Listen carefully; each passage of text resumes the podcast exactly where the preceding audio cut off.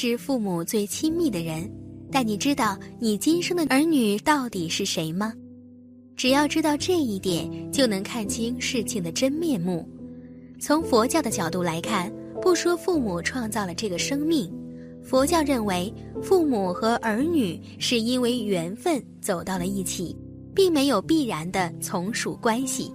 但是，一般人会觉得这个孩子是我生的，那他就是我的。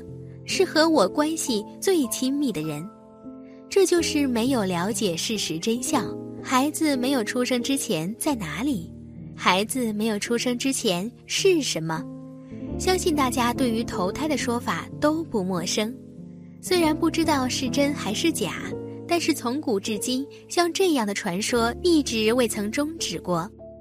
对此，佛为我们找到了答案。儿女投胎到你家，并非偶然。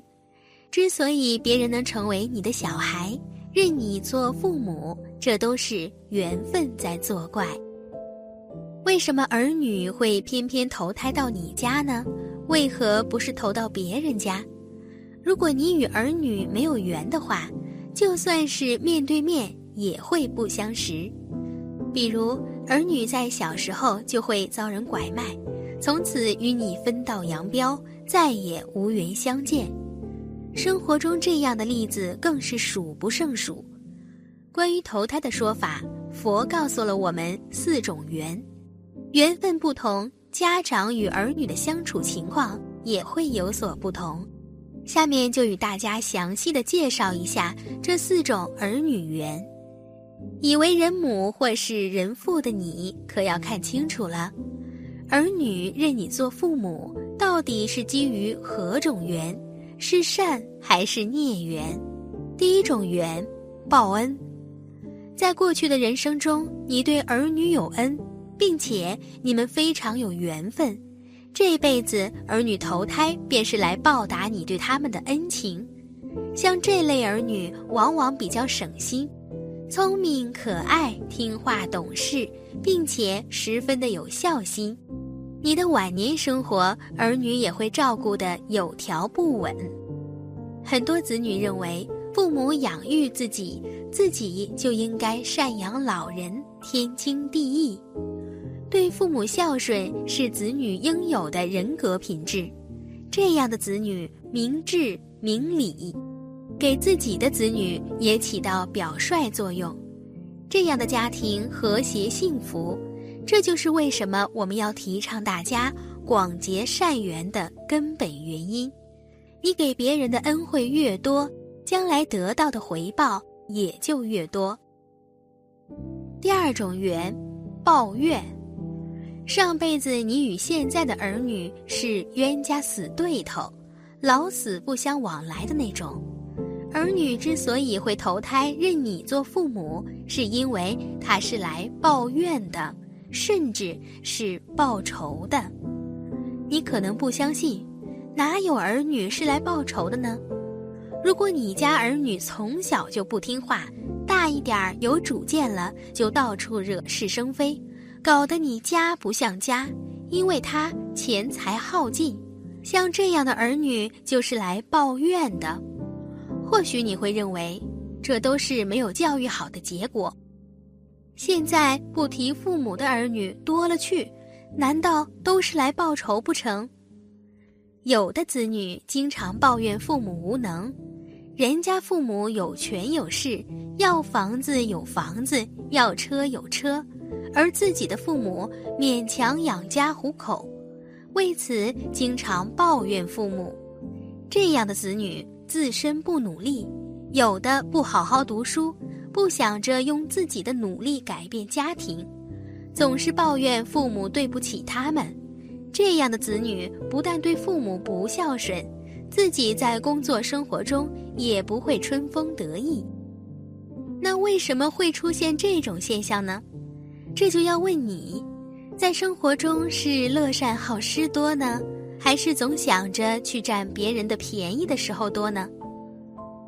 相信很多人都会想着怎么去占便宜，对于钱财方面过于斤斤计较，道理亦是如此。第三种缘，讨债，还有的子女就是讨债来了，自己没有本事，工作不行，又不愿意吃苦，属于享受型。任何事情都靠父母，啃老不养老，在社会上经常与不三不四的人交往，打架斗殴，寻衅滋事，最后都由父母擦屁股，花了很多钱来摆平。这是因为上辈子你欠了儿女的债，并没有还清，这辈子他要来找你要债，要够了，他便会离你而去。欠的越多，那他就讨的越多。通常情况下，欠的少的，一般孩子还会在三到四岁的时候就因为某种事情离你而去，比如事故、疾病等。要是欠的多的话，那就到孩子十一二岁，甚至是大学毕业后离你而去，让你痛不欲生。第四种缘。还债，有讨债的，自然也就有还债的。像这种缘分，就有点类似是来报恩的。不过两者之间的区别还是挺明显的。如果儿女欠你的债欠得多的话，那么他长大以后便会提供优越的生活，让父母安享晚年；而如果是欠的少的话，长大以后。自然而然也就不会给予你太多，每个月只有少得可怜的生活费，有时父母还要倒贴到儿女的身上。父母与儿女的牵绊，一切都依一个缘字。佛说万法皆生，皆系缘分。人和人的相遇从来都不是偶然的，因缘汇聚，才有了现在的短见。短短今生一面遇，前世多少香火缘。今生有幸能成为我们的儿女，就一定好好珍惜。不论前缘是恩是债，都一定要用心善待，好好养育孩子。佛说，夫妻是前缘，儿女缘宿债，欠债还债。有债方来，仔细一听这话，好像的确如此。父母辛辛苦苦一辈子，把所有的心血和汗水全都倾注在子女身上，甚至不惜牺牲自己的自由、财富、精力，到最后还要面临子女不孝的风险。如此说来，这天下的子女倒真有几分过来讨债的嫌疑。关于子女都是来讨债的说法，曾经有一位高僧分享了这样一则故事。说是古时候有一财主，年近五十却一直膝下无子，对此这财主也是心急如焚，每日求神拜佛，日日吃斋。也许是这送子观音显灵，就在财主快绝望的时候，这财主夫人还真怀上了。经过多个郎中的确认，是有喜了，没错。九个月后，财主夫人生了，还是个儿子。对此，差点没把这财主高兴过去，一时间激动的是又哭又笑，念念叨叨：“我老刘家终于有后了呀！”说来这事儿也神奇，这孩子生下来之后，调皮捣蛋的很。并且尤其针对着老财主，别人倒是都没什么，只要这老财主一碰，必然是哇哇大哭，又气又挠，直到把这老财主抓伤抓破为止。久而久之，这老财主也是无奈，亲儿子不让自己碰，说出去都遭人笑话，甚至还有好几次，这娃娃阴森森地对着老财主笑。把老财主吓得是一身冷汗，因为那眼神根本就不像是一个孩子该有的。后来以云游方式路过老财主家，连连的叹气、摇头、念念叨叨：“前世债来今生还，怀胎十月是鬼胎呀。”听完这话，老财主当场请方士过去，询问这话的意思。方士也没卖关子，一针见血道：“员外可还曾记得二十年前的王刚？”听到这里，老财主当场瘫软在地。王刚，怎么不记得？自己二十年的玩伴，不是亲兄弟，却胜似亲兄弟。二十年前，自己和王刚约好外出闯荡，发誓要混出个名堂。可到衣锦还乡一同回来的时候，却因为自己见钱眼开，把王刚推到湖里，把他的钱据为己有。而且自己一个人回家了，如今这儿子竟是王刚回来讨债的吗？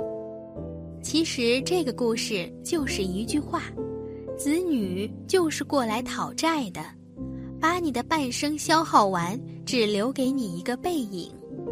无论父母付出多少，无论子女孝与不孝，无论到底是不是来讨债的。父母的想法千万不要极端，爱就好好爱，付出就好好付出，因为子女与父母本身就是一场相互成就的缘分和过程，而在这个过程当中，做父母的只需要明白这几点：首先，子女给父母的爱远比父母给子女的更纯粹。你有没有发现？其实，父母对子女的爱大多都是有条件的。他们在养育和爱护子女的同时，也会对子女抱有很大的期望，希望他们成才、孝顺，能够光宗耀祖。说白了，父母对子女的爱根本就不是纯粹的。反观子女对父母的爱，那可就纯粹多了。不论父母贫穷、健康与否，子女从来都不会嫌弃父母。父母是农民就是农民，他们不会期盼，也不会抱怨父母为什么不是老板。他们对父母的好，真的就是纯粹的、令人感动的。其次，抚养子女的过程，也是父母成长的过程。其实，父母在抚养子女的过程当中，何尝不是自己也经历了一种成长历程？父母在抚养、付出、投入精力的同时，自己也不断变得成熟，变得更有责任和担当。这不仅是人生的一场经历，更是人生的一场充实。父母和子女，与其说是依赖与被依赖的关系。不如说是相互成就的过程。最后，不要把子女当冤家，逆行菩萨也是助缘。释迦牟尼佛为什么能够很快成佛？那是因为他遇到了一位既是对手也是助手的逆行菩萨。正是因为有了逆行菩萨的竞争和压力，才会让释迦牟尼不断蜕变，得道成佛。所以，如果自家孩子真的非常捣蛋调皮，家长不妨把孩子当作逆行菩萨，以一颗平和的心态去对待孩子，不断升华自我。缘起缘聚，缘灭缘散。无论今生的孩子是来报恩的，还是来讨债的，父母都应该以一个平和的心态去看待他们，把他们当成一个独立的个体，用爱和奉献去浇灌孩子，护佑孩子成长健康。千万不要把子女当冤家，今日种种，前生注定，讨债报恩皆有定律。佛家相信一切皆有因果，上一世你的所作所为会影响到这一世。谁不想拥有一个孝顺的、对自己好的儿子或女儿呢？可是我们不能光想着要，那些这一世活得幸福的人，都是上一世修来的福分啊！如果觉得自己的子女或者父母不好，请千万不要抱怨。正确的做法是从这一世开始做好，努力为下一世的投胎转世积累运势。人人都想做富二代，人人都想要优秀的子女。在向命运伸手要、开口提要求之前，先掂量掂量自己何德何能吧。否则，我们只会陷入无尽的苦恼。无法走出。本期视频就到这里了，感谢大家的观看。如果您喜欢这个视频，记得点击订阅并分享给您的朋友。我们下期再见。